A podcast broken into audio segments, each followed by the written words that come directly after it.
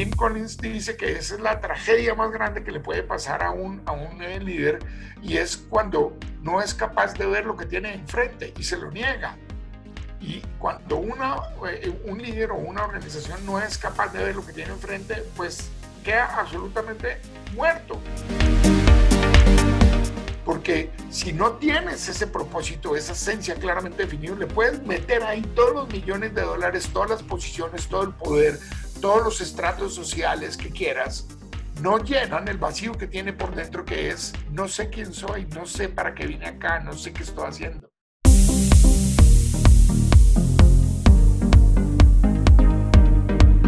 Bienvenidos a Inspira tu mente, el podcast dedicado a todos aquellos que quieren vivir la vida en sus propios términos, que quieren ser los autores de su vida y no simplemente ejecutar el guion escrito por otros, que reconocen en la incertidumbre el campo infinito de las posibilidades.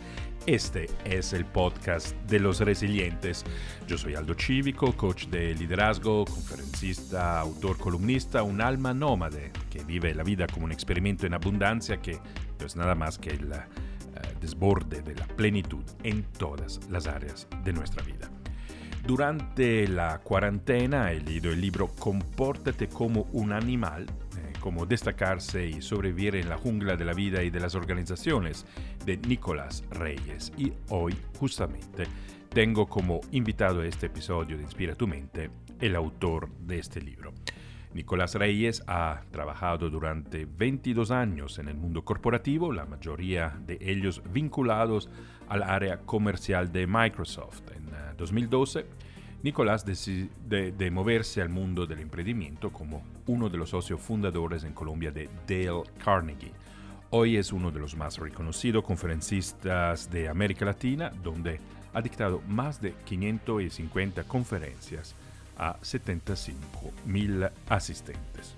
En su libro Compórtate como un animal, Nicolás Reyes utiliza metáforas, historias y anécdotas haciendo una comparación muy original, divertida y perspicaz entre el agreste mundo animal, donde la selección natural obliga a las especies más salvajes a atacar, adaptarse y destacarse para sobrevivir y evolucionar, y las organizaciones donde empleados y directivos deben encontrar la manera de sobrevivir a la agitada jungla de la vida corporativa y cotidiana.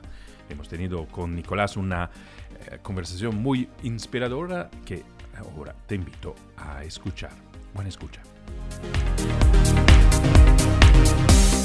Nicolás, bienvenido y gracias por eh, estar en Inspira tu mente. Muchas gracias, Aldo. Por el contrario a ti, por la invitación, absolutamente privilegiado me siento de estar eh, participando en este espacio. Nicolás, la, idea de invitarte a esta conversación nació eh, después de haber leído tu más reciente libro, Compórtate como un animal, cómo destacarse y sobrevivir en la jungla de la vida y de las organizaciones. Y es una lectura que he gozado mucho, bastante, porque está escrito en un estilo, primero, muy entretenido, es inspirador, comunica sabiduría, se siente que está escrito por alguien que ha ya caminado un largo trecho de su vida, que ha vivido la vida de manera muy intensa y que por eso tiene algo valioso para comunicar e entregar. Y además es un libro pertinente, yo pienso, para los tiempos que estamos viviendo. Pienso que como nunca estamos experimentando de manera global y simultánea que nuestra realidad es una realidad VUCA, o sea, volátil, incierta, compleja, ambigua. Y pienso que nos hemos despertado al hecho que la vida es incertidumbre y que la certidumbre, la seguridad, por ejemplo, de un trabajo fijo o de una carrera desarrollada de manera lineal, es hoy más que nunca una ilusión y por ende necesitamos flexibilidad, necesitamos adaptabilidad y creatividad. Y pienso que tu libro nos ayuda a ir a la esencia de la vida y los haces además de una manera muy divertida e inspiradora porque compartes historias sapienciales y leyendas alrededor de los animales. entonces quiero empezar nuestra conversación con algo importante que afirmas en la apertura de tu libro. Dices que lo fundamental hoy es brillar, de, producir esplendor como una necesidad absoluta si queremos sobrevivir y prosperar. Y la metáfora que utiliza es del pavo real. ¿Por qué hoy es importante brillar, Nicolás? Bueno, muy simple. Eh, esto podría ir en contra de lo que tradicionalmente eh, nosotros mismos nos eh, quejamos constantemente y es ese deseo como de sobresalir y como de mostrar. Y esto es un concepto que socialmente es muy criticado, muy examinado, replanteado en general por todo el mundo, porque pues esa es una presión que lleva a la gente. Yo inicio el libro, si mal no lo recuerdas, contando una historia, por ejemplo, de mi hija, en donde ella precisamente tuvo una, una crisis en donde se sentía mal precisamente porque sentía que no tenía un color especial que hiciera que se destacara, que brillara. Entonces, eh, curiosamente yo, mm, entendiendo que esto es algo que ha sido desafiado, pues planteo en el libro la necesidad de brillar por una simple y sencilla razón, porque los recursos las, y las oportunidades son escasos. Y si tú te vas a ese concepto básico de la vida, pues entiendes que es absolutamente crítico que tú te destaques dentro de la manada, porque resulta que la comida que hay para la manada es limitada, los roles que hay para la manada son limitados, el espacio que hay para la manada es limitado. Y llévate esto al mundo corporativo, llévatelo a la vida. Pues las presidencias en las organizaciones son limitadas, los trabajos son limitados, los eh, sueldos son limitados, los recursos, la infraestructura en general, pues no abundan ilimitadamente en el mundo. Así que para que tú te ganes un pedazo de esas oportunidades que hay allá afuera, tienes que sin lugar a dudas hacer que cuando están escogiendo a quienes le van a repartir las oportunidades, quienes la reparten, entiéndalo como lo entienda cada persona, pues si tú no estás ahí uno de los símiles que hice yo en el libro es el del pavo real, de cómo la pava escoge al pavo real, como bien lo acabas de mencionar, basado en su plumaje, en su esplendor y en su brillo. Yo tengo otra analogía y es que imagínate tú una manada de pingüinos de esas que ve uno en los programas de Discovery Channel, donde en, los polos hay cientos de miles de pingüinos y todos son idénticos, idénticos, idénticos. Yo a uno le dijeran, bueno, escoge uno. Y uno dice, pues no, no, no puedo escogerme. O sea, me cuesta trabajo porque todos son igualiticos. Pero si de pronto hay uno que tiene una pluma roja en la cabeza, pues uno dice, pues el de la pluma roja. ¿Por qué? Pues porque lo veo diferente. Y ese es el juego de la vida. Al final del camino, cuando tú estás en el mundo laboral, si tú no tienes algo que te distingue del resto de la manada de trabajadores que hay en la compañía, no te van a escoger para la siguiente oportunidad. En el momento en el cual hay crisis como la que estamos viviendo y resulta que dicen, bueno, hay 100 pingüinos y desafortunadamente tienen que quedar 70 pingüinos, alias hay una infraestructura en esta organización, hay una organización capaz de, de manejar no 100, sino 70 personas en esta crisis que estamos viviendo, entonces tenemos que escoger a los 70 con los cuales nos queremos quedar. Y si tú no produces brillo, no produces esplendor, no te destacas dentro de esos 100, pues vas a caer dentro de los 30 que van a quedar por fuera de eh, esa selección. Esa es fundamentalmente la teoría, es una teoría dura de aceptar, pero yo creo que hay un elemento que yo creo que desde el punto de vista del liderazgo, no solo organizacional, personal, es absolutamente crítico y en la vida, y es que uno sepa aceptar los hechos brutales. Una persona que se niega a los hechos brutales, los hechos que son irrefutables, que no son cambiables, que son eh, eh, irrenegociables, pues al negárselos se niega la realidad y entonces actúa ilusamente. La realidad de la vida es que constantemente te están seleccionando, constantemente te están mirando, constantemente miran si tienes una pluma roja que te destaca frente a los demás para darte la oportunidad.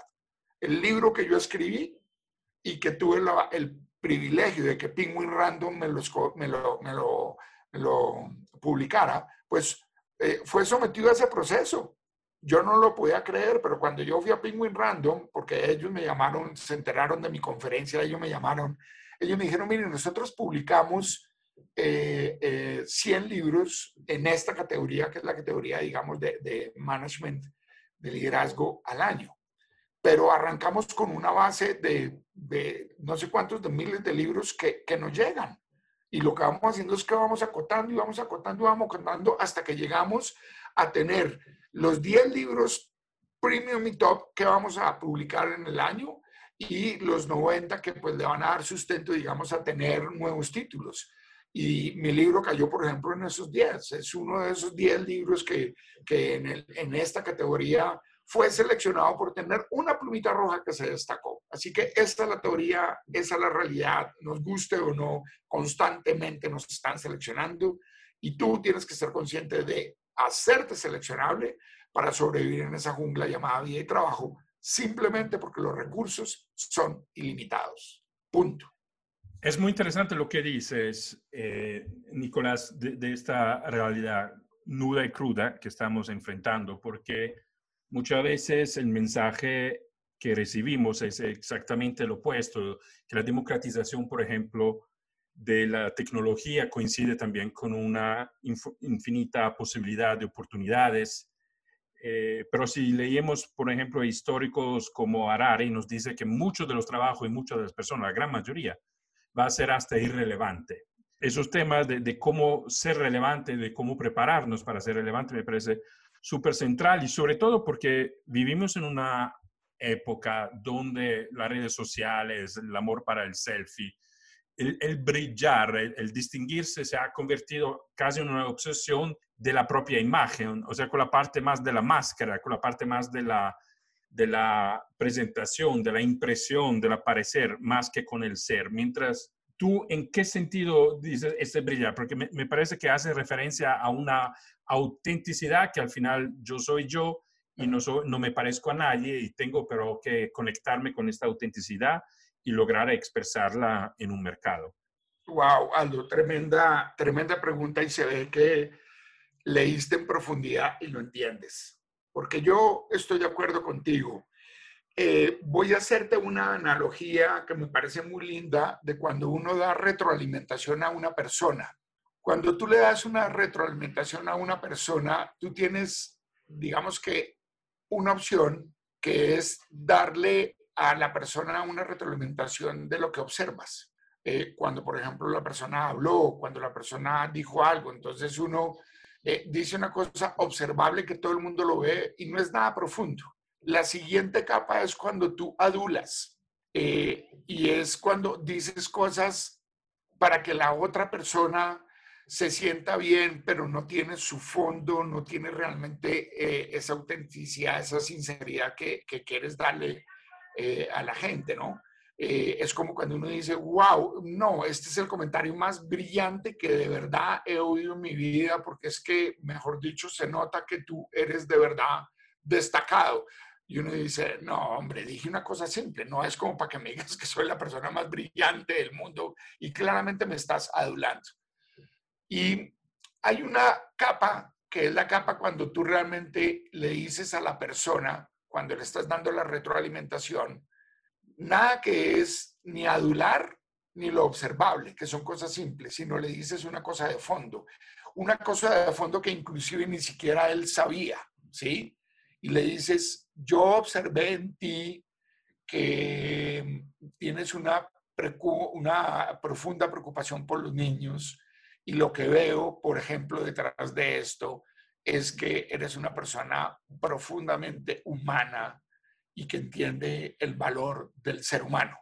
Entonces, ahí ya te fuiste al fondo, te fuiste a la esencia. ¿Por qué pongo esta analogía? Porque yo creo que entender el brillar como la importancia, y como lo estás bien mencionando, que es el super yo y el superego, y el de ponerse una máscara para que los demás me vean, eh, y voy a decirlo crudamente, ¿no? O en un buen carro, o en una posición, o con un buen sueldo, o con un buen título, pero por dentro no hay absolutamente nada. Entonces es como en esta analogía, el que, el que tiene un montón de máscaras es como el que adula. pero el que no tiene máscara, sino que en realidad en su centro, en el fondo, en su esencia, es valioso, es como esa capa en la cual tú llegas a decir las cosas que la otra persona ni siquiera sabe, es decir, vas a lo más profundo, a lo más eh, sincero. Y pienso yo que el brillo tiene que darse a ese nivel, el brillo tiene que darse por dentro, tiene que darse desde adentro y tiene que darse con el único propósito de no ser el mejor. Esto no se trata de ser el mejor, ni de ser el primero. Es de ser único y especial y diferente. Porque cuando están seleccionando a las personas, las seleccionan por una característica que se necesite, cuando se necesita ser diferente para algo. Así que el, el brillar y producir esplendor no es para adularse, eh, eh, en la analogía, no es para que los demás me vean, sino tiene que nacer dentro de mí. Si mal no recuerdas, en, la, en el libro eh, tengo una em, historia muy linda, que es la historia de ratón, se la cuento a todo el mundo para que se animen nada más a leer el libro. En la historia de ratón, un ratoncito se encuentra una lámpara mágica y entonces la lámpara mágica le dice que como lo encontró a la lámpara, le va a conceder cinco deseos. Entonces el ratón le dice, no, no puedo ser tan de buenas. Entonces el primer deseo es que me quiero convertir en un gato, porque como los gatos me han perseguido toda la vida, yo quiero ser un gato. Entonces lo convierte en gato y el ratón metido en el cuerpo del gato y dice, eh, oiga, pero valiente boba, esto es lo mismo que un ratón, las mismas cuatro patas, el mismo bigote, la misma cola, esto no tiene ninguna gracia. Eh, más bien conviértame en un perro, porque como los perros persiguieran a los gatos, entonces ¡pum! lo convierte en el perro y dice, no, pero pues el perro es una cosita un poquitico más grande que el gato, pero lo mismo. Es más, me parece que es menos ágil, menos lento, más lento que el mismo ratón. ¿Sabe qué? Vámonos con un tigre. El cuarto deseo quiero que sea un tigre, porque los tigres y una van bien feroz, bien extraordinaria, y ¡pum! lo convierte en un tigre. Y cuando está metido en el cuerpo del tigre, dice, no, esto sí es la tapa la olla, como dice el dicho. No puede ser posible. Esto, perdón, pero eh, es como un gatico, pero un poquitico más grande y más fuerte. ¿Sabe qué? Vámonos de una vez con el rey de la selva. Ese quiero que sea mi último deseo. Quiero así ser una, con una melena espectacular, imponente como el rey de la selva. Y en ese momento la lámpara mágica le dice, ¿sabes qué? Yo sé que te queda un deseo. De todas maneras, aun cuando te quede un deseo, no te lo voy a conceder y no te lo voy a conceder porque no importa en qué te convierta, tú por dentro sigues siendo un ratón. Y esta analogía para mí es absolutamente hermosa, porque no importa cuántas capas te pongas tú para brillar y para producir esplendor hacia el mercado, hacia el mundo laboral, hacia la vida, si en el fondo tú no eres lo que te estás poniendo encima, entonces vas a seguir, vas a seguir siendo un ratón. Así que el brillo del cual yo hablo es de ese brillo que nace desde adentro, desde la esencia, de lo más profundo, desde tus valores, que te hacen único y especial. El último capítulo precisamente se trata de eso, de encontrar esa esencia, ese propósito, ese para qué yo estoy acá, cuál es, qué es lo que estoy haciendo. Y si tú no encuentras esa esencia, no importa cuántas capas de brillo te pongas, no vas a brillar porque la gente va a ver el ratoncito que tienes por dentro. Así es, así es. ¿Sabes? me acuerda algo que me, me, gusta repetir a clientes o amigos cuando están preocupados por la competencia. Dice, es que no logro porque tengo mucha competencia. Siempre recuerdo la experiencia que tuve con un joven actor que estaba empezando la carrera y pienso que una de las cosas más difíciles para los actores es ganarse una audición porque es una experiencia constante de no, son más los no que el sí que te lleva a tener un rol, un papel en una película o en una función cualquiera. Y él se quejaba, decía, eh, no logro a, ser escogido en una película, una serie televisiva, que era como el sueño de él en aquel momento, porque hay demasiada competencia. Y yo le decía, mira, la competencia no existe porque tú eres único no hay otro Anthony como tú. El tema es que o no estás suficientemente preparado y tienes que trabajar en tu excelencia, o simplemente los directores y la producción están buscando otra característica, pero eso no significa que tú no eres bueno. Y hay que encontrar esta sincronía, digamos, entre tu talento, tu propuesta, tu característica, tu autenticidad y lo que el mercado o la película está buscando. Entonces, no sé qué opinas tú de esta idea que en el fondo no hay competencias porque somos únicos. Lo importante es ser uh, eh, conscientes de esta unicidad, autenticidad y desarrollarla. no puedo estar más de acuerdo, Aldo. Me parece extraordinaria tu analogía. Cada persona tiene algo absolutamente especial y que lo hace único y diferente a los demás, pero si tú no encuentras, eres, eres una ficha en un rompecabezas y si tú no encuentras el sitio donde como ficha te puedes poner dentro del rompecabezas llamado mercado y llamado vida, pues puede ser una ficha única, puede ser, es más, la última ficha que arma el rompecabezas, pero si no te ubicas en el rompecabezas correcto y además nadie te pone en la forma en la cual te tiene que poner para poder encajar dentro del rompecabezas, entonces no importa qué tan único y especial eres.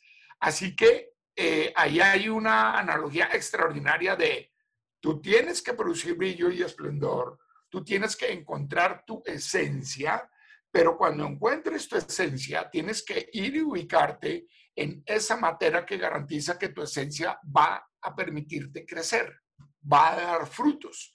Eso es exactamente, Aldo, lo que yo te diría que pasó en mi vida laboral. Yo duré 18 años en el mundo comercial. ¿Cómo lo hice? Bien, pues no me echaron. A mí nunca me echaron de una compañía de la talla de Microsoft. Una compañía que uno dice, pues mejor dicho, o sea, mantenerse uno 18 años y que no lo echen de cipote compañía, con cipotes estándares, con cipote exigencia. A mí nunca me echaron. Es más, recibí varios premios. Pero aún así, yo en el fondo de mi corazón, yo sentía que era una pieza rompecabezas en un rompecabezas inadecuado. Yo no, yo no encajaba, yo no me sentía bien en esa área comercial. En el libro, eh, tú bien lo leíste, hay una historia absolutamente hermosa del día que una mujer eh, de edad, eh, después de yo dictar una conferencia, estando trabajando en Microsoft, se me acercó y me dijo, yo no sé tú qué haces en la vida, no sé a qué te dedicas, no sé cuál es tu responsabilidad, pero te quiero decir una cosa. Cuando tú estás parado enfrente de la gente, hablándoles, te brillan los ojos. Jamás traiciones tu destino. Mm, Esa mujer me mandó a mí a la crisis de, de la mitad de vida y me mandó a un replanteamiento que en la analogía de tu actor es como el actor que su esencia es una persona buena, por ejemplo, para películas románticas, pero en el afán de que le den un puesto, le apunta siempre y se postula para películas de eh, violencia. Y resulta que estás postulándote para la equivocada y es exactamente lo que te estás diciendo ahorita, Aldo. Eres muy especial y probablemente produces brillo y esplendor y eres único en ese tipo de películas románticas, pero tú en tu afán, entonces vas y apuntas a otras cosas en las cuales, pues claramente tu ficha de rompecabezas no encaja. Entonces, el, este juego de la vida consiste en que ah, primero que todo tiene que pasar que tú encuentres y entiendas y te reconozcas a ti mismo de en qué es lo que eres bueno, en qué es lo que produce brillo y esplendor, y que sepas que, eres único y que, y que ahí no, de verdad, como tú dices, no existen las competencias. Eh, ni los competidores, sino que existe es un mundo de posibilidades, pero siempre y cuando tú vayas y entendiendo lo que a ti te hace único y especial, busques ese espacio en el cual puedes brillar. A mí me pasó que yo, esto a mí me parece absolutamente relevante. Cuando a mí me preguntaban en Microsoft, y, creo que en el libro lo menciono varias veces, cuando a mí me preguntaban si yo quería crecer y llegar a la gerencia eh, de la compañía, yo reiteradamente decía que no. Y te voy a decir una cosa, decía que no y sentía miedo. Me daba miedo, me daba miedo pensar en eso.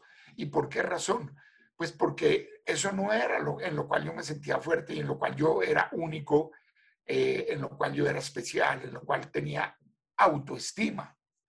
Pero cuando salí a este mundo de ser speaker, y resulta que a mí me dicen que me toca hablarle a un auditorio el más sofisticado del mundo, pero que tenga mucho cuidado porque son los presidentes worldwide, vice president, que son súper importantes, súper inteligentes. ¿Tú crees que a mí me da un centímetro de miedo?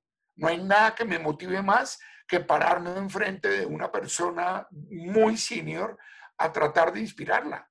No, no, no le tengo miedo a eso me paro enfrente de públicos de 5 mil personas y no me da miedo. ¿Por qué razón?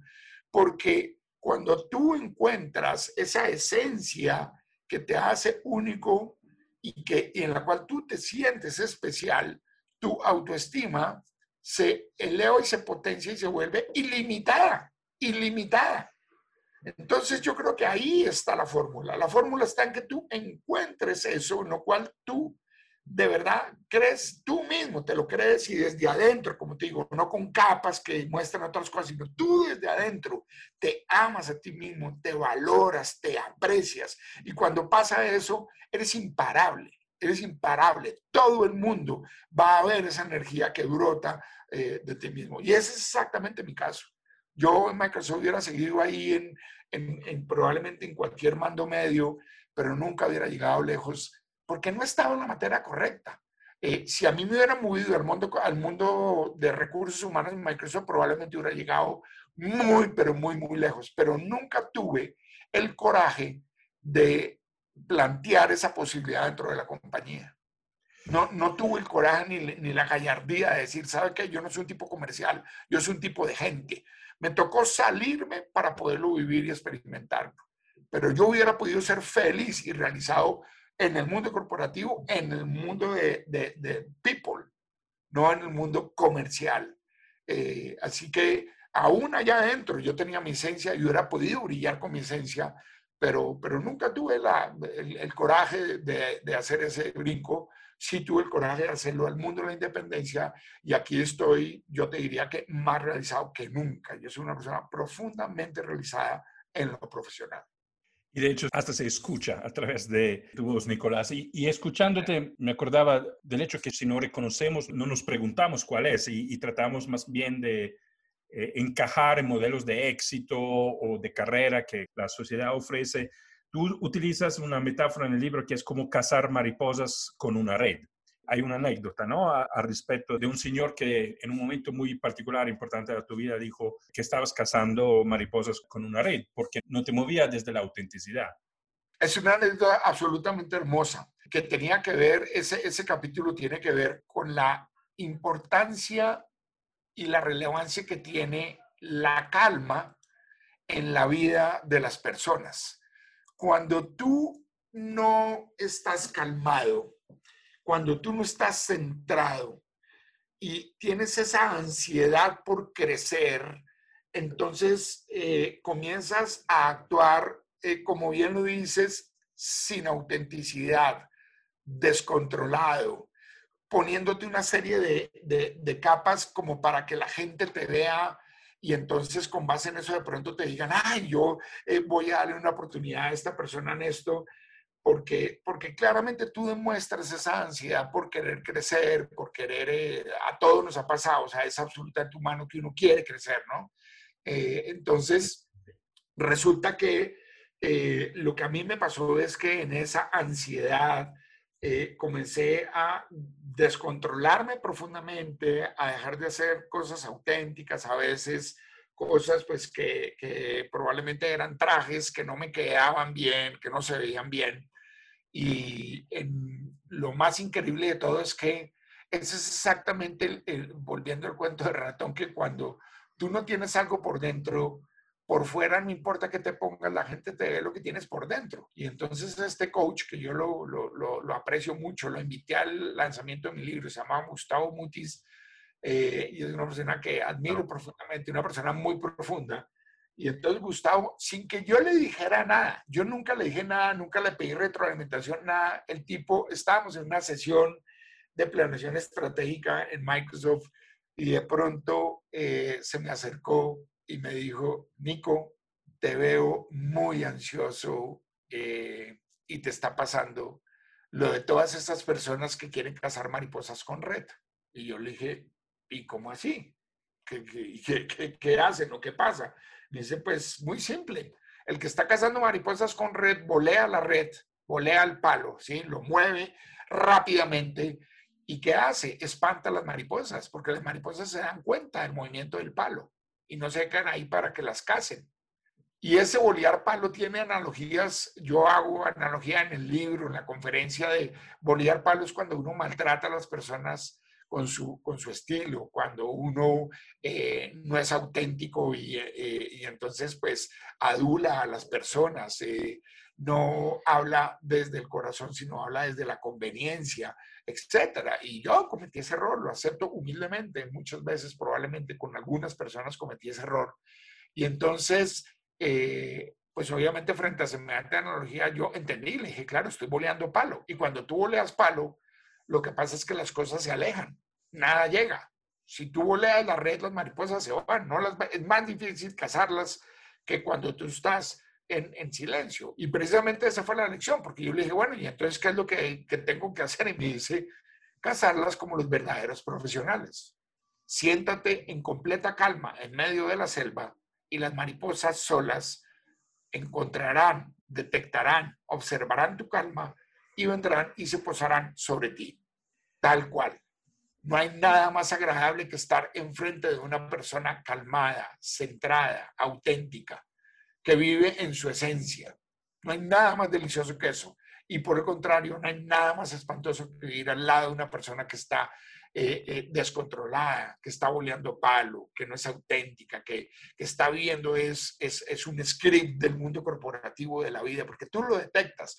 Y esas personas alejan las cosas buenas. En cambio, las personas calmadas, los profesionales cazadores de mariposas, los que están calmados, centrados, eh, eh, eh, viviendo en sus valores y en su esencia, atraen las cosas buenas de la vida. Una tremenda, tremenda lección que recibí y, es uno de los capítulos del libro, como bien lo mencionas. Sí, y, es interesante lo que dices con respecto de la, de la calma y de esta centradura que una persona tiene, porque muchas veces hoy tengo la impresión que confundimos la autenticidad con unos comportamientos, sobre todo en campo, campo político, ¿no? La, la gente quiere, hoy está atenta y quiere autenticidad. Entonces, el político que divide, el político que grita, el político que no es politically correct, e, está confundido con alguien que es auténtico. Mientras acá, una vez más, volvemos a la esencia y la autenticidad de, de uno. ¿Cómo, ¿Cómo cultivar esta autenticidad?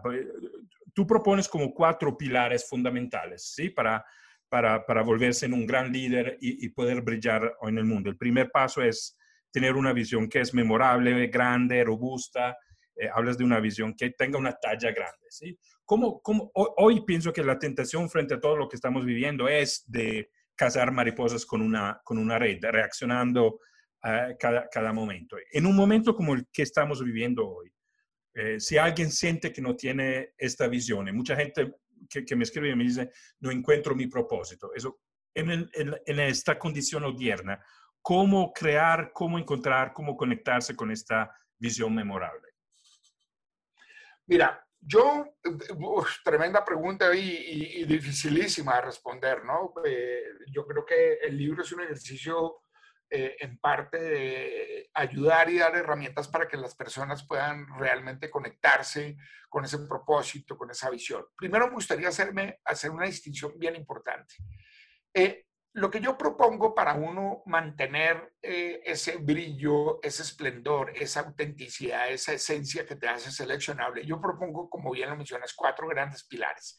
El primero de ellos es uno tener una visión memorable, robusta, poderosa y transformadora. Es decir, que tu sueño sea un, sueño que todos los días que te levante digas, si no hago algo diferente, si no sigo empujando, no lo voy a cumplir. ¿Por qué? Porque una persona no va a producir ni va a encontrar su esencia si todos los días se despierta y dice, ya, no tengo que hacer nada, soy lo que soy, no me tengo que mover, no me tengo que transformar, no tengo que seguir empujando porque ya soy. Pues si ya llegaste, pues entonces pues no, no, no vas a evolucionar, no vas a adaptarte constantemente. Entonces, la visión que tengas tiene que ser una visión que te exija todos los días, ¿sí? Todos los días te debe exigir transformación. El segundo gran pilar es la reinvención en el éxito. Esta palabra reinvención ahorita en la pandemia la traquearon mucho, que eh, eh, pues muy usada, pero digamos que mi concepto sigue siendo valioso en el sentido de que yo propongo la reinvención en el éxito por encima del fracaso. Y voy a poner un ejemplo concreto. Las personas que se habían reinventado en el éxito en diferentes industrias, pues no les dio tan duro esto que pasó en el mundo versus las que no estaban preparadas y se están reinventando es en la crisis, en el fracaso. Y vayamos a probablemente una de las industrias más impactadas por esto que es la del turismo y la de los restaurantes. Es probablemente, yo diría que dos de las industrias más impactadas eh, por esta gran pandemia. Bueno, antes de, la pandemia, pues tú tenías compañías de turismo que claramente estaban cuestionándose cómo sobrevivir en el largo plazo. Y lo mismo en los restaurantes. Y te voy a poner dos ejemplos absolutamente claros de personas que se reinventaron, organizaciones que se reinventaron en el éxito a cambio de reinventarse en el fracaso. Yo particularmente acompañé en un ejercicio de planeación estratégico a una eh, cadena de hoteles, no puedo decir el nombre por respeto, pero hice, eh, eh, si algún día ellos me, o a alguien le interesa, pido la autorización para, para decir el nombre, pero en ese ejercicio de planeación estratégica que lo hicimos el año pasado, llegamos a la conclusión de que en este mundo competitivo del turismo y que cada vez era más dramática la competencia y la, la posibilidad de tener los hoteles con un alto nivel de ocupación, se planteó que el negocio para la tercera edad era un negocio que prácticamente necesitaba lo que un hotel sabe hacer, que es servicios al cuarto, servicios de comida, servicios profesionales, eh, entretenimiento. O sea, en un hotel pasa lo que una persona de tercera edad necesita. Necesita que le tiendan la cama, que le den una comida, que le pongan una película, eh, que si necesita ayuda haya un set de personas que le ayuden. De tal suerte que en la planeación estratégica llegamos a la conclusión de que una de las opciones estratégicas de la compañía era eh, ir por pisos volviendo eh, uno de los hoteles, uno de los más insignias, por decirlo así, de ellos, y luego volviendo por pisos un hotel eh, para la tercera edad. Y, pues no tocaba hacer prácticamente nada. Lo que tocaba hacer era simplemente, en vez de hacer un contrato de por una noche, hacer un contrato por un año y darle una serie de condiciones a la persona que se iba a vivir allá. Y quedó perfectamente planteado y, pensado hacia adelante y con, digamos, una idea clara de probablemente los pasos que tenían que seguirse para hacer. Voy a poner el otro ejemplo de, de otra, eh, entonces el, el contraejemplo en el mundo de los restaurantes. Con la movilidad de Bogotá, los restaurantes, sin lugar a dudas, sabiendo que venía la eh, construcción del metro, etcétera, pues tú cómo te puedes negar a que tenías que lanzar o tener por lo menos una infraestructura de domicilios. Tenías que estar listo para poder entregar el producto a donde la gente lo requiriera para realmente poder sobrevivir en una ciudad en donde la movilidad va a ser caótica. Entonces, pasa la pandemia y mira los dos ejemplos. Este hotel se reinventó en el éxito porque en el éxito, es decir, siendo un hotel que todavía da utilidades, que era sostenible, ta, ta, planteó una posibilidad que apenas llegó la pandemia, no tuvieron que sentarse a bolear palo y a cazar mariposas desesperados y a tapar huecos, sino lo que hicieron fue que ejecutaron el plan que la planeación estratégica estaba hecho. Y en el término de tres meses lanzaron el hotel completo, porque como el hotel se tuvieron que cerrar, el hotel completo lo lanzaron como un proyecto para la tercera edad con un éxito extraordinario. ¿Por qué? Porque ¿quién no quiere en este momento que además toca ahorrar gastos, que tiene dificultades con las personas de tercera edad por la eh, posibilidad de contaminación, etcétera? Poner a una persona además a un precio que tú te vas para atrás, los precios que lograron, porque claro, están hechos para eso, no tuvieron que hacer inversiones, estaba listo todo. Allí hay un ejemplo claro de la reinvención en el éxito. En el caso de los restaurantes, ¿cuántos restaurantes no se quebraron porque los tomaron sin la infraestructura para hacer domicilios? No supieron cómo montarla ni tuvieron la capacidad de reacción porque se replantearon y, y tuvieron que reinventarse cuando ya iban en caída. En cambio, todos aquellos que ya estaban listos en el tema de domicilio, de entender qué comida se puede enviar, cuándo se puede enviar, con qué empaques, cuál es la rentabilidad, qué sirve, qué no sirve, pues resulta que fueron los primeros que capitalizaron esta, esta gran crisis. Ahí está el segundo pilar, reinvención en el éxito. El tercero, la magia que hay en nosotros. Nadie, nadie mantiene ese brillo, ese esplendor, esa autenticidad, esa esencia solo. Uno la mantiene con la ayuda de los demás, botando brillo sobre la gente que lo rodea para que el brillo de ellos lo ilumine a uno. Ese es un capítulo absolutamente hermoso que habla de ese poder que tiene el saberse rodear de gente extraordinaria. Y por último está el pilar de la búsqueda del propósito. Y aquí era donde quería hacer la, distinción. Una cosa es tener una visión memorable. La visión memorable es qué es lo que quiero lograr, a dónde quiero lograr, pero el propósito es para qué, para qué quiero llegar allá. Y voy a poner ejemplo concreto para cerrar la pregunta con, con el caso de Nelson Mandela. Nelson Mandela se puso la visión memorable de ser el presidente de Sudáfrica bastante memorable, o sea, una visión que lo exigía, porque era una persona que estaba inclusive en contra del gobierno. Entonces lo meten preso y en la cárcel se reinventa para poder ser el presidente de los estados de, de Sudáfrica, perdón, 37 años después que lo liberaron. Perdón, fue 27 años. 27 años después de que lo liberaron. En la cárcel, en vez de dedicarse a ser cada vez más o, peor, lo que hizo fue que se cuestionó, desafió su propio status quo, desafió el status quo del sistema, etcétera, y estuvo listo para que cuando saliera pudiera ser electo presidente de Sudáfrica y lo logró. Y cuando salió, descubrió la magia que había en la gente que lo rodeaba, a tal punto que nombró como escoltas a sus propios enemigos. Y la frase que él dijo fue hermosa porque dijo, si yo no los perdono a ellos y no les encargo mi vida para que me la cuiden, ¿cómo le puedo exigir al país que se perdone?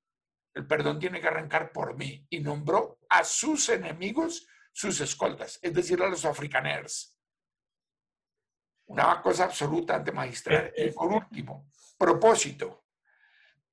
¿Para qué quería ser el presidente de Sudáfrica? pues no era para que le dijeran que mucho berraco y le miraran el vestido y el carro o para vengarse. Quería ser el presidente de Sudáfrica porque ese era el qué que le permitiría cumplir su para qué, que era acabar con la desigualdad en uno de los países más desiguales por el color de la piel en el mundo. Tremendo ejemplo. Ahí está una persona que cumplió sus cuatro pilares visión memorable, reinvención en el éxito, la magia que hay en nosotros y eh, búsqueda de un propósito, de un sentido superior, una esencia. Y, y claramente fue una persona que brilló, que brilló no con trajes, brilló auténticamente y pues llegó a ser probablemente una de las personas más importantes del siglo pasado en, en este mundo. Absolutamente. Y es muy fuerte lo que dices, porque casi que describes eh, el viaje del héroe de todos los grandes líderes humanitarios como, o políticos como fueron Nelson Mandela, pero eh, te estaba escuchando y estaba pensando en Steve Jobs y él también hizo estos cuatro pasos y así muchos otros. Y me parece que escuchándote, la cosa, quizá la constante que puede profundizarse o clareza es casi que el para qué, el propósito. Y la visión se puede, la circunstancia o la comprensión puede hasta alargarse. Seguramente la visión de Nelson Mandela antes de entrar a la cárcel era distinta de la del Mandela que salió de la cárcel, porque antes se veía en contra del apartheid y en una manera muy de división, entonces de, sacar a, a, los blancos, mientras la visión de él saliendo de la cárcel fue de reconciliación. Pero quizás es el propósito que dicta también cómo puede cambiar la visión y cómo la misma visión se puede adaptar a la realidad. Tal cual, tal cual. Me recuerdo una vez hablé con Mateo eh, Jaramillo Jaca, que es el fundador de Mattel, esa grande empresa acá en Medellín, y le pregunté cuál es tu visión. Y él me dijo, Aldo, en un mundo tan que cambia, que siga cambiando, es difícil decir cuál va a ser la visión en 10 años de mi empresa, porque hoy hacemos ropas y quizás en 10 años, quién sabe qué vamos a producir. Lo que es importante hoy es nuestro para qué, el propósito de tener un propósito eh, superior como empresa. Yo creo que ese es al final del camino el fondo, porque la crisis de valores que se da en las organizaciones y en las personas es cuando se plantean unos que es ambiciosos, lo cual no está mal, pero como no tienen claro para qué querían cumplir eso, cuando tienen en sus manos ese logro, ese éxito, no saben qué hacer con él. No saben qué hacer con él. Yo no sé si a ti te parece tremendo, pero las historias de, de, todas las crisis que ha habido en el mundo de las bolsas alrededor del mundo, de gente que hace cosas incorrectas, que ha eh, cambiado eh, balances y cosas para ganar todavía más plata y cuando uno oye el monto de dinero que tenían, uno dice, oye, pero no entiendo, o sea, de verdad con el dinero que tenías era suficiente, ¿por qué no paraste? ¿Por qué, ¿por qué tuviste que pasar la raya de los valores y comenzar a hacer cosas indebidas para tener más dinero si con el que tenía de verdad era suficiente? ¿Y sabes por qué es?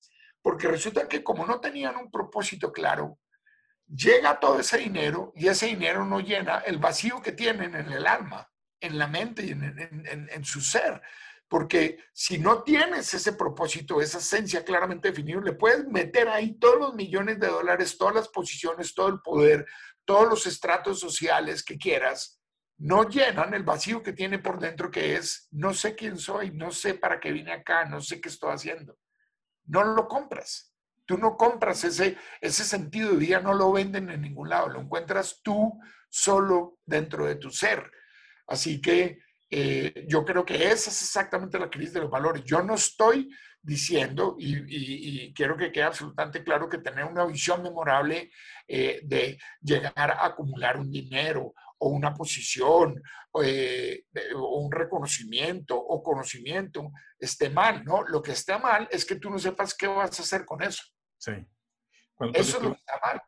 Cuando se vuelve un fin en sí mismo y no, y no tienes algo que eh, te transcenda, ¿no? Además, eh, como, como yo, yo, por ejemplo, eh, digamos, te voy a decir dos ejemplos que a mí me parecen extraordinarios. Uno así como muy conocido y otro poco conocido.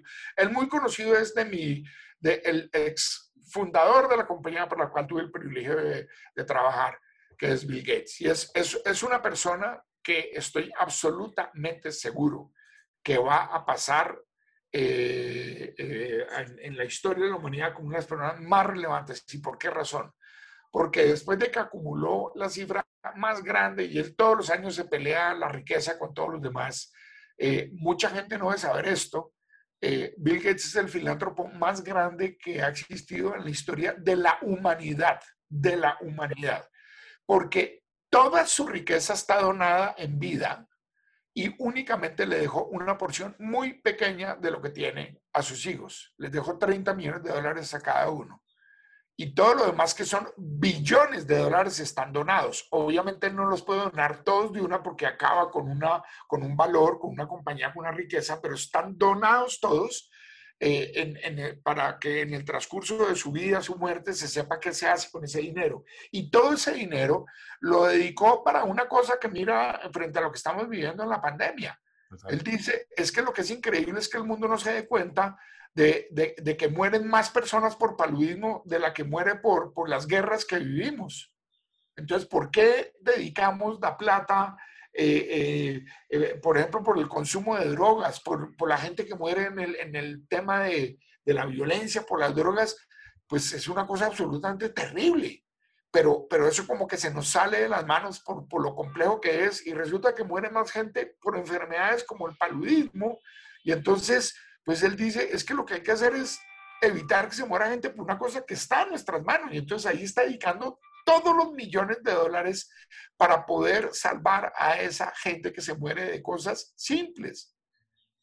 La pandemia hoy en día nos está impactando a los países de menos recursos por una cosa tan absurda, y no sé, Aldo, si, si has tenido la oportunidad de estudiar o de leer esto, pero cuando la gente comenzó a preguntarse, oiga, pero ¿por qué? ¿Cómo puede ser posible que Colombia, Perú, Ecuador sean los países con los índices más altos de contaminación eh, comparados con países que tienen eh, eh, miles de millones de habitantes como la China, como la India, etcétera, y en Colombia y eh, Perú y Ecuador esto está pero desbordado. ¿Y sabes cuál es la conclusión? Por una razón muy sencilla, por el acceso al agua potable que hay en la mayoría de la población. Y como no hay agua, no se pueden lavar las manos, no se pueden cuidar y, resulta que ahí está la fuente de contaminación en, la, en una zona tan simple como no tener acceso a agua potable.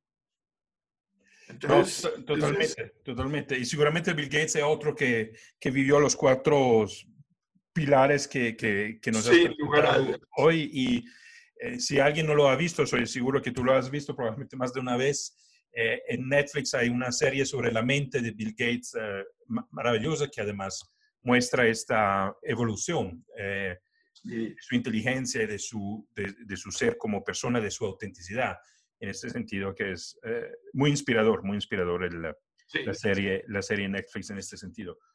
Eh, otro elemento que te escucho decir, cuando me hablabas antes de, estos hoteles eh, y restaurantes que estaban listos eh, para adecuarse a, lo que estamos viviendo, por un lado, siento que la autenticidad a su marca, a su esencia, les permitió de hacer eso. Y la otra característica me, siempre, me parece que es que lograron anticipar los tiempos, o sea, entendieron para dónde iba el mundo. Entonces, cuando tuvo esta aceleración, eh, ya estaban listos. Pero esta capacidad de entender el futuro, hacia dónde va el mundo, me parece que es otro elemento importante. Sin lugar a dudas, yo digamos que creo que en ese capítulo la reinvención en el éxito, uno de los elementos que pongo sobre la mesa, Aldo, es esa capacidad de desafiar el status quo permanente de la organización, de permanentemente replantearse. Hay, hay una pregunta que para mí es súper poderosa, que creo que Amazon se la hace permanentemente, y es, si yo le fuera a competir a mi propia compañía, en el caso de Amazon, si yo le fuera a competir a Amazon, ¿qué haría? Sí, es una pregunta repoderosa es como, como uno plantearse, ok, no me puedo dormir en los laureles de que tengo la mayor participación de mercado, no me puedo dormir en los laureles de que estoy creciendo, de que doy utilidades, de que soy rentable. Si yo me compitiera a mí mismo, ¿qué haría? Y yo creo que esa es una de las de los trucos que tienen esas personas eh, y esas organizaciones que permanentemente están innovando y anticipándose al mercado, porque no se quedan en el status quo y dormidos en los laureles del éxito en el cual, en el cual están. Y son capaces además de una cosa también muy importante y es aceptar los hechos que enfrentan.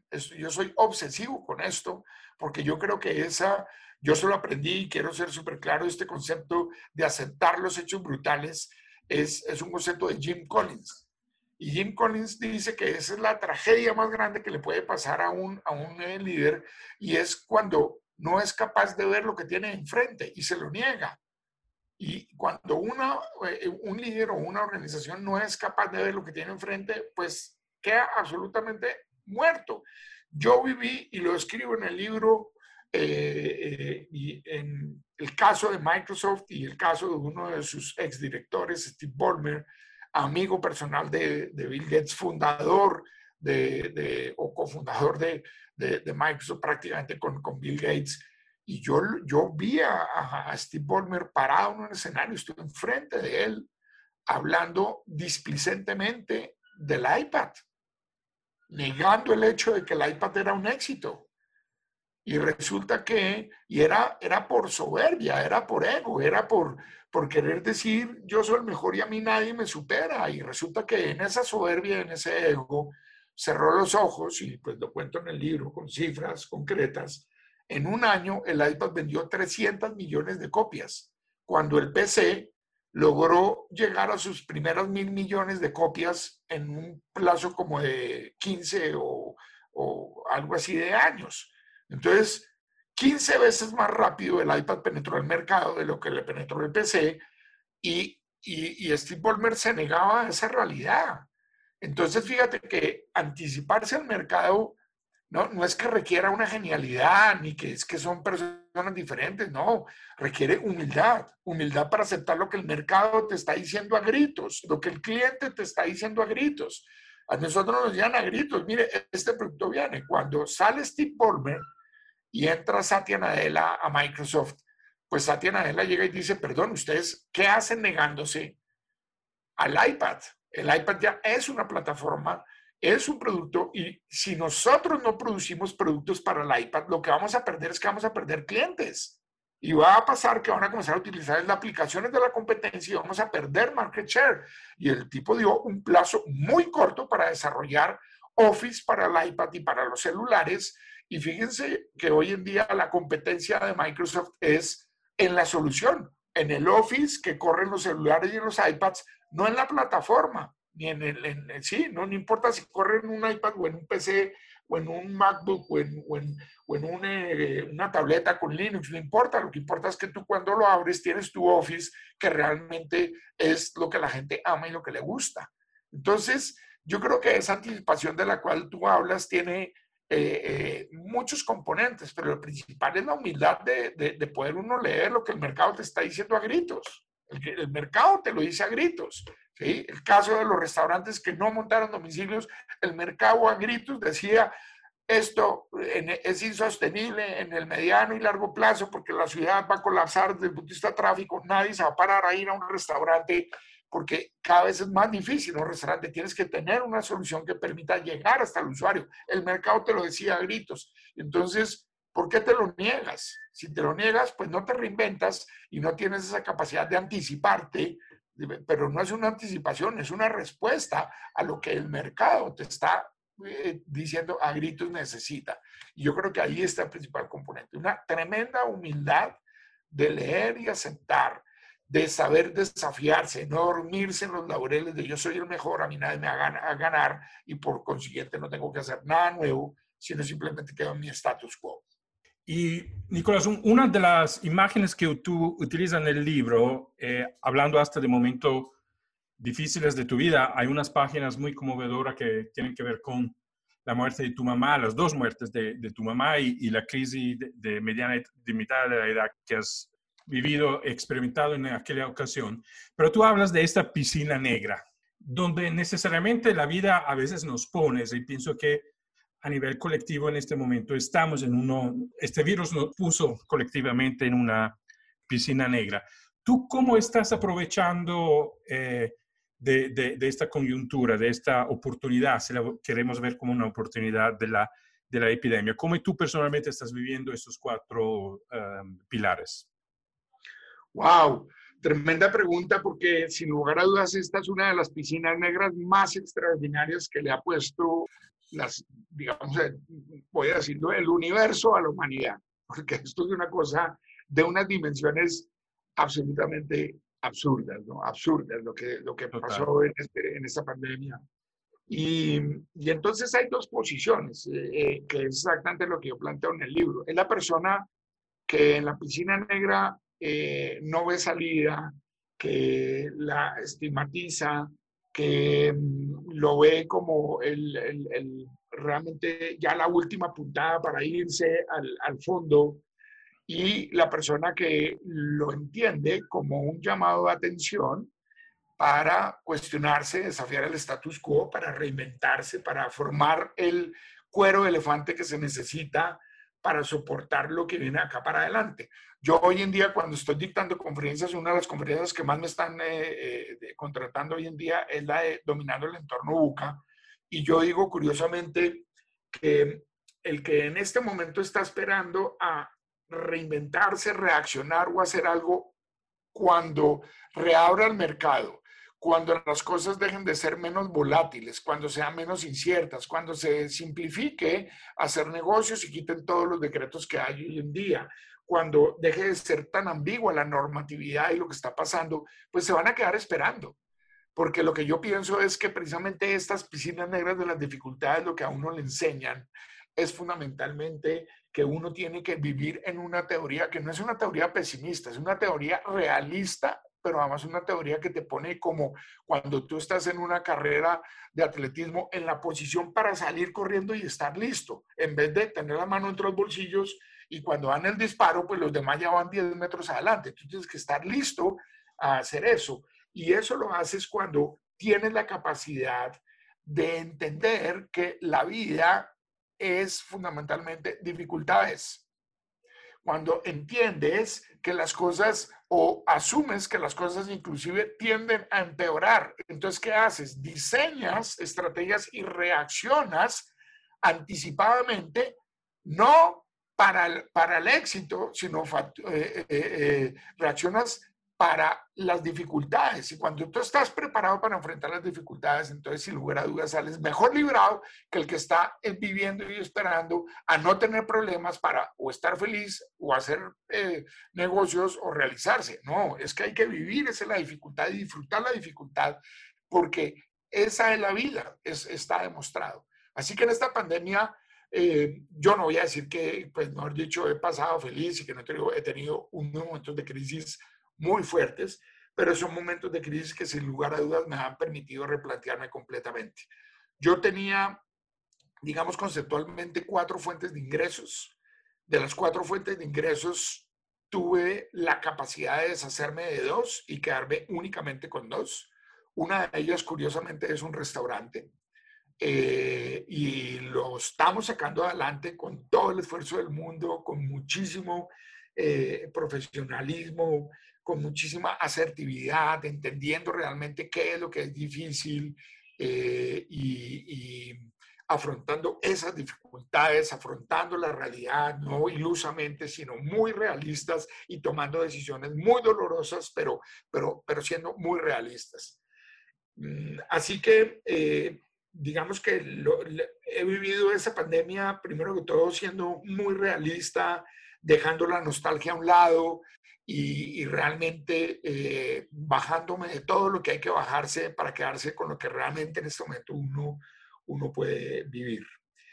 Pensaría que también mm, eh, mm, volví en esta pandemia a lo que yo mismo hablo en el libro, a cuestionar eh, la esencia, porque pues cuando tú tienes dificultades de ingresos, pues tú dices, bueno, entonces, ¿qué hacemos? ¿Regreso al mundo laboral? Eh, busco un trabajo porque esto de ser independiente es difícil porque a veces no tienes un sueldo estable.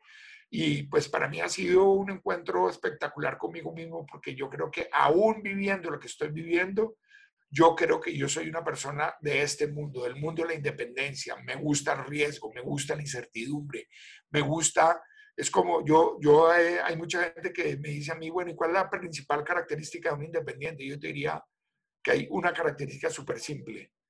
El independiente es una persona que tiene la capacidad de vivir tranquilo sin saber qué ingresos va a tener el próximo mes. Es una muy buena definición. Y hay gente que no puede. Hay gente que tú le dices, tú podrías vivir con la incertidumbre del próximo mes. Yo, mira, hoy, Aldo, hoy miré. Y en la agenda de octubre no tengo sino una conferencia programada. Entonces, hay gente que estaría muriéndose de la gastritis y yo no me muero de la gastritis. ¿Por qué? Porque yo digo, van a llegar, las conferencias llegan, las consultorías llegan, en octubre llegarán.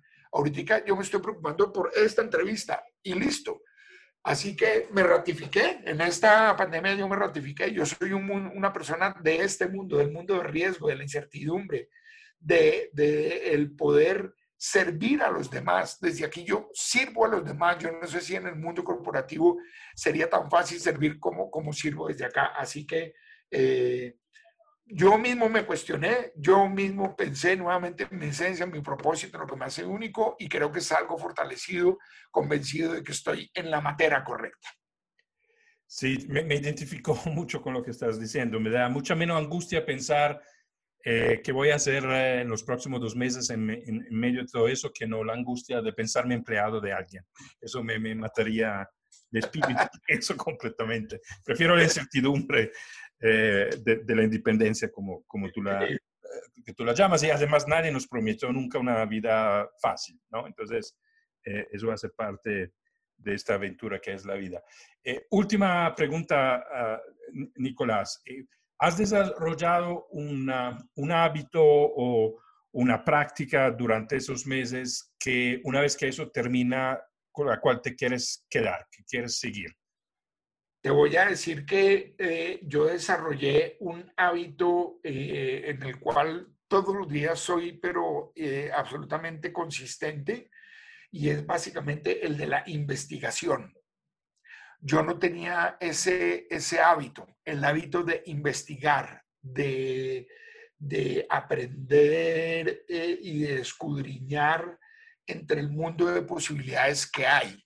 Como me tocó reinventarme tanto en este negocio en el cual estoy hoy en día, como en el negocio de los eh, restaurantes eh, y en los otros negocios en los cuales pues eh, también por ahora hay unos que están en stand-by otros que sí, inclusive pues entregué mi participación y vendí, pero, pero en cada uno de esos negocios como que uno tenía la posibilidad de salir y decir, y te voy a poner un ejemplo claro, eh, que hay que montar eh, el, el, marketplace de restaurante para que la gente pueda pedir en línea. Entonces, pues tú tienes una opción, levantar un teléfono y llamar a una persona y decirle que cuánto cuesta un marketplace y que lo monte.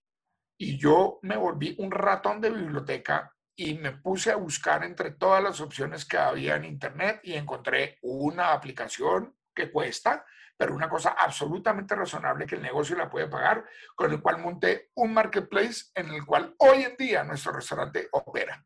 Mm. Después, que se necesita un sistema de reservas. Entonces, ¿usted qué hace? No, pues venga, llamemos a un experto, perdón, y contratemos eh, eh, el desarrollo del sistema de reservas. Duré 18 horas buscando dentro de todas las aplicaciones que, eh, que, ofrecían en el mercado y a las 18 horas me encontré la aplicación, una aplicación noruega, la Habana más impresionante, atinada perfectamente, que toca ahora hacer presentaciones, como mis conferencias por ahora son en línea, entonces pues uno tiene la opción de hacer la conferencia con el con, con, la pared blanca atrás, con la porcelana, que es la porcelana que pues a cada persona le gustará su porcelana, pero a la gente probablemente no le gusta la porcelana. Entonces yo, ¿qué pienso? Que tú tienes que tener un diseño, un stage, un backend que tenga que ver con tu conferencia. Entonces, eh, yo, bueno, ¿cómo se hace esto? Entonces, pa, me puse a investigar y aprendí a hacer chroma key, a hacer montajes,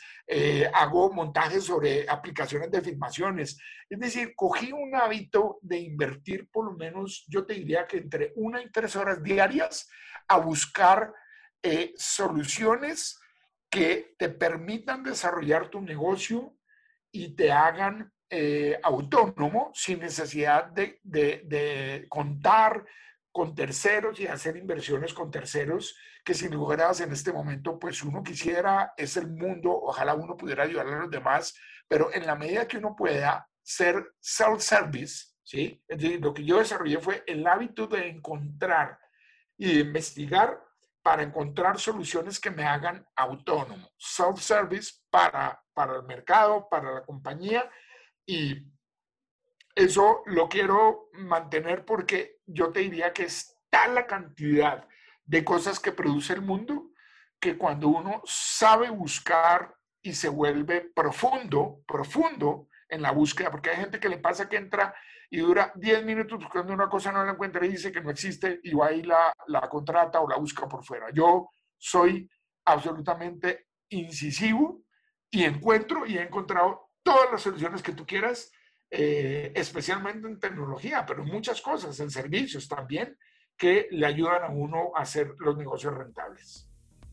Maravilloso.